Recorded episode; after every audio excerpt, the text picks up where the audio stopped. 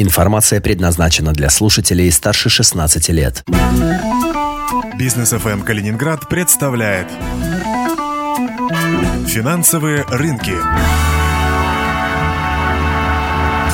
Финансовые рынки в Калининградском эфире Бизнес ФМ. В студии Антон Хоменко и вместе со мной руководитель калининградского филиала компании БКС «Мир инвестиций» Виталий Богоман. Добрый вечер. Минфин Люксембурга разрешил разблокировать активы россиян на счетах НРД в Clearstream. Вроде как на очереди Минфин Бельгии. Значит, совсем скоро акции и фонды, которые с февраля висели мертвым грузом в инвестиционных портфелях, можно будет вывести или все не так просто? Все верно. И Clearstream, и вот вчера, наконец-таки, Евроклир подтвердили о том, что они выдали лицензии НРД на разблокировку активов. Поэтому действительно все то, что все очень долго ждали, вроде как произошло. Единственное э, опасение сейчас заключается только в том, что срок для того, чтобы э, разблокировать активы и перевести их, э, установлен до 7 января, а времени остается совсем немного. По сути, следующая рабочая неделя, которая пересекается с праздниками рождественскими в, на Западе, а у нас э, январские, соответственно, в первые дни января. Поэтому я чувствую, что, конечно, инвестиционным компаниям, брокерам придется выводить э, сотрудников э, в выходные январские для того, чтобы обеспечить весь необходимый для этого документооборот, но цель стоит того.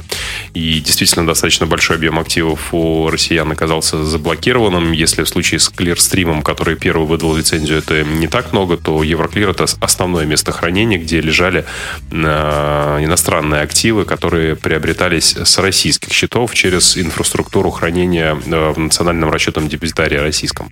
Так что мы этого долго ждали, оно наконец произошло. Ждем э, подробностей с точки зрения того комплекта документов, которые необходимо подписывать с клиентами. Ну и, опять же, повторюсь, судя по срокам, все будет происходить очень быстро и прямо в ближайшие дни.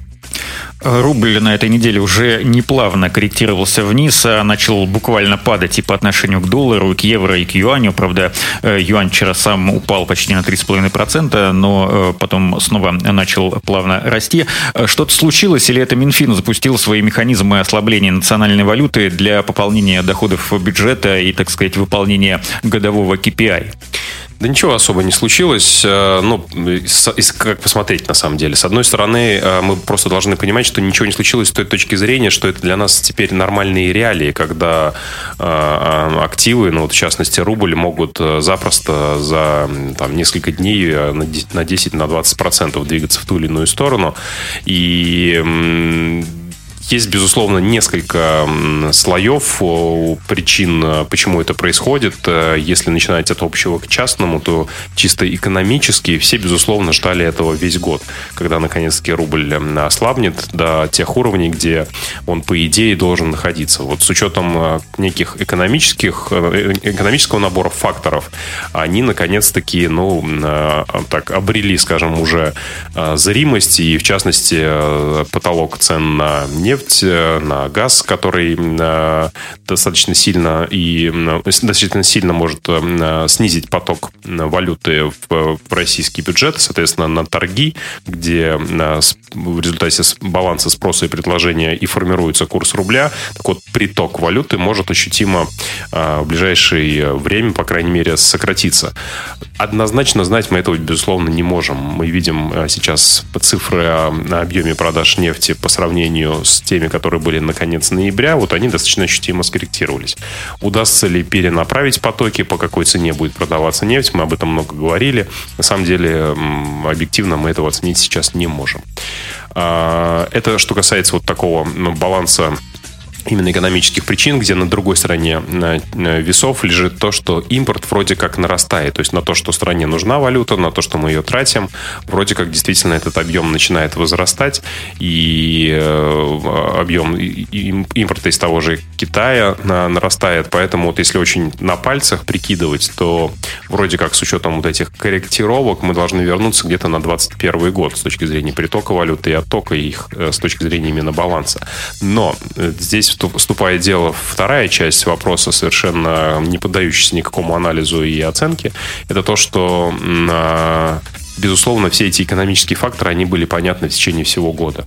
И то, что будет вводиться потолок э, цен, тоже было понятно, и даты были определены, и все это очень много обсуждалось, но, тем не менее, рубль достаточно крепко стоял по отношению к доллару на уровне в 60, э, плюс-минус, и никого это, эти изменения совершенно не смущали. А потом в один прекрасный день э, рубль начал падать очень быстро, то, что мы с вами всеми и наблюдали последние дни, и действительно с начала декабря он на вчерашний день терял 20%, потом скорректировался на текущий момент эм, падение составляет 15%. Э, вот. И, безусловно, темпы изменения цены, они ну, очень-очень э, высоки.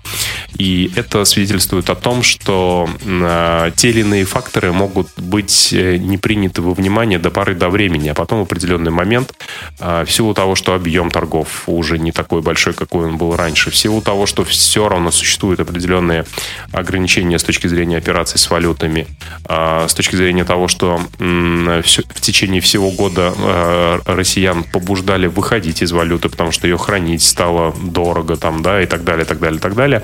Вот все это приводит к тому, что рынок стал, безусловно, совершенно другим и более-менее а, крупный объем продаж или покупок начинает очень сильно сразу же влиять на эту цену. Это вторая часть а, с точки зрения того, как себя ведет рынок. И третья часть это с точки зрения того, что э, все эти экономические, в кавычках, факторы, которые я сейчас эм, оговаривал, они в любом случае, ну, прям прямая производная от политических каких-то э, действий, шагов и так далее. Достаточно вспомнить, что в конце сентября, начале октября рубль очень сильно укреплялся до 53, и это было на фоне опасений введения новых санкций на фоне а, референдумов а, в новых регионах. И э, тогда ну, все спешили избавиться от долларов и евро, опасаясь, что новые санкции просто ограничат их хождение в, в России. Почему я это говорю? Потому что те экономические факторы, которые мы анализируем, они в любом случае являются политическими, а вот их, в свою очередь, как-то предугадать, предсказать проанализировать в данный момент совершенно невозможно. Поэтому с учетом всех трех этих факторов э, я должен рекомендовать следующее, что э, ориентироваться, что рубль будет 70 к доллару, или 75, или 80, или 65, можно с абсолютно равной вероятностью. И все это будет, безусловно, зависеть вот именно от тех таких глобальных подвижек, которые могут происходить в новом году. Поэтому абсолютно не будьте удивлены, если после Нового года рубль укрепится и будет стоить, ну, например, 65. Или если он продолжит свое снижение, будет стоить и 75, и 80. Поэтому абсолютно все уровни достаточно равновероятны, по большому-то счету. Э, вот. Э, но если как бы все-таки ориентироваться на какие-то экономические показатели и рассчитывать, что рано или поздно не завтра, так через год, например. Но ситуация приведет к тому, что экономические обоснованные уровни станут реальными, отраженными в курсе рубля, то абсолютный консенсус аналитиков на текущий момент, что в течение следующего года к доллару э, нормальный для всех приемлемый э, курс рубля составляет э, что-то в диапазоне 75-80. В завершение традиционно напомню, что по любым вопросам, касающимся э, вашего инвестиционного портфеля, вы можете обращаться к специалистам компании БКРС «Мир инвестиций» в Калининграде по телефону 565-555. Заходите на сайт bcs.ru, там тоже очень много интересной и полезной информации. С вами были Антон Хоменко и руководитель калининградского филиала компании БКС «Мир инвестиций» Виталий Бакаманов. До встречи в эфире. Всего доброго.